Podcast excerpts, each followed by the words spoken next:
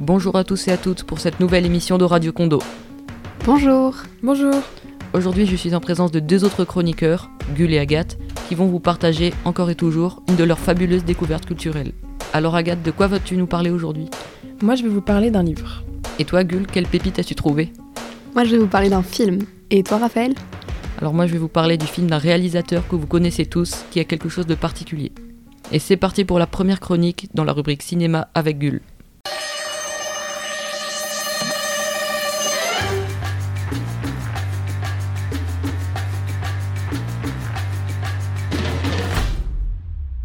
Mustang.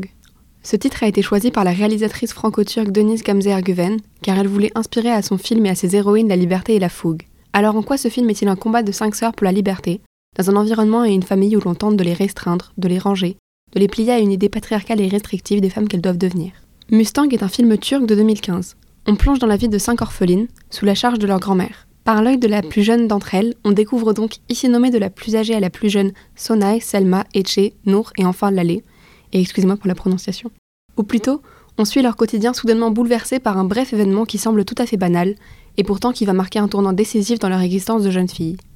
Accusées d'avoir été trop proches de leurs camarades d'école masculins, cet événement qui peut sembler anecdotique est comme la goutte d'eau pour leur oncle Hérol et leur grand-mère qui, après les avoir forcés à un test de virginité, s'applique dès lors à marier les sœurs par ordre d'âge.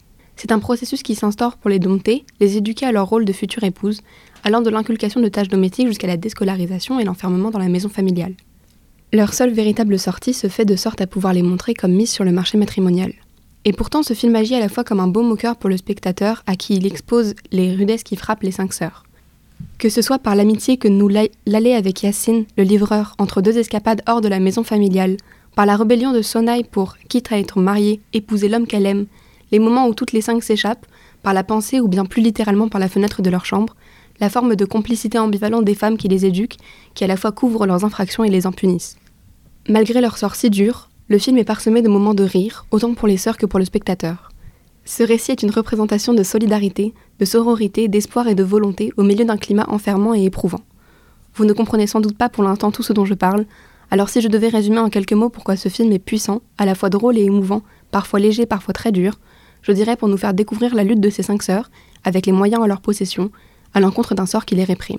Merci beaucoup pour votre écoute. Wow, super. Mais où est-ce qu'on peut voir Mustang Parce que tu m'as donné envie?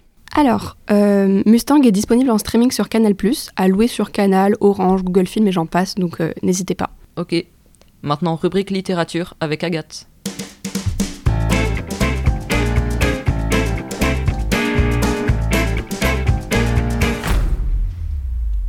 Bonjour à tous.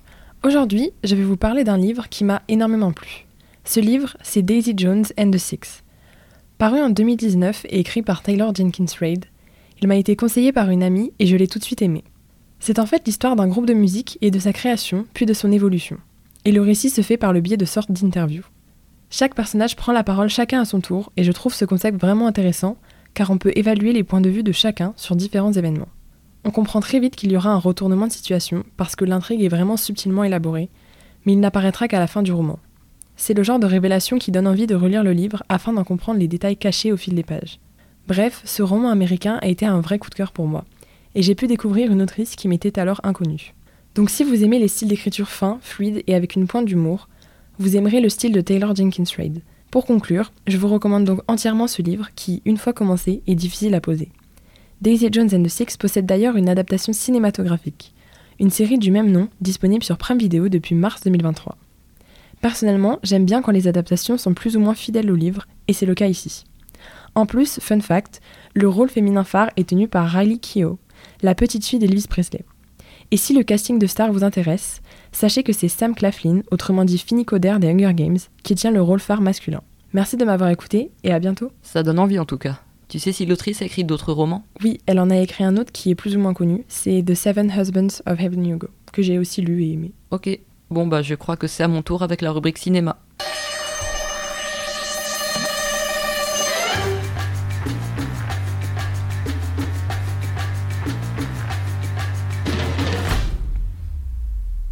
Donc je vais vous parler d'un film, du nouveau film de Spielberg, The Fablemans, ou Fabelmans avec un accent bien français. Ça se déroule aux États-Unis dans les années 1950-1960 et ça raconte la passion de Sammy Fabelman pour le cinéma. Apparu quand il était petit et ne s'arrêtant jamais de grandir en lui, son amour du 7 art est le fil conducteur du film. Au début de l'histoire, on le voit tourner des films. Des films petit budget évidemment, comme par exemple un court métrage d'horreur au scénario douteux où les momies, ses sœurs, sont habillées de papier toilette. Soutenu par sa mère, son père par contre voit sa passion comme un hobby et est moins enthousiaste malgré la fierté qu'il éprouvera à certains moments de l'intrigue. Samy grandit et sa passion du même coup, il s'engage totalement dans ses films. Il s'y donne à fond et il met tout son argent de poche pour avoir une caméra et des effets spéciaux peu coûteux, pour tourner un western avec ses amis par exemple.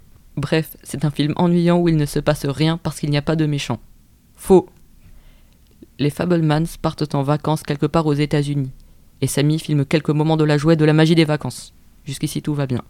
Mais après le retour de la famille chez elle, un événement a lieu, événement que je ne vous spoilerai pas, et cet événement marque énormément la mère de Sammy qui tombe en dépression. Pour lui remonter le moral, Sammy revisionne tout ce qu'il a filmé pendant les vacances et fait une terrible découverte. J'ai beaucoup aimé ce film et je pourrais vous énumérer un tas de raisons, mais je vais m'en tenir à deux. Déjà, la caméra. Même si on s'attache aux personnages et que ce qui va leur arriver nous intéresse, le scénario n'a rien d'extraordinaire. Quelques retournements de situation, d'accord, mais rien de génial. Par contre, je trouve qu'on n'y fait pas assez attention dans les films qu'on a l'habitude de regarder, mais certains plans sont très intéressants. D'autant plus que le fait que The Fablemans parle du cinéma à travers la passion de Samy permet de mettre en place pas mal de mises en abîme, c'est-à-dire de montrer ce que filme Samy de plusieurs manières.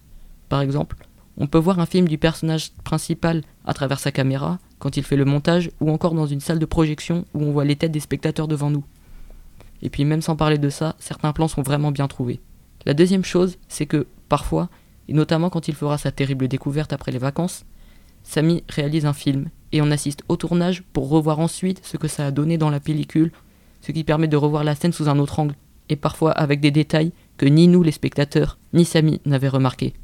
The Fablemans, c'est donc le nouveau film de Spielberg, vous pouvez aller le voir au cinéma et ça dure 2h30. Ah oui, et j'ai oublié de vous dire, ce garçon, Samy, c'est Steven Spielberg. C'est ça la particularité de cette fiction, ce n'est pas une fiction, mais à quelques détails près, un film autobiographique. Le premier film autobiographique de Spielberg. Bon bah on approche de la fin, mais ne nous quittez surtout pas parce qu'on va conclure par la rubrique que tout le monde aime, la rubrique des coups de cœur.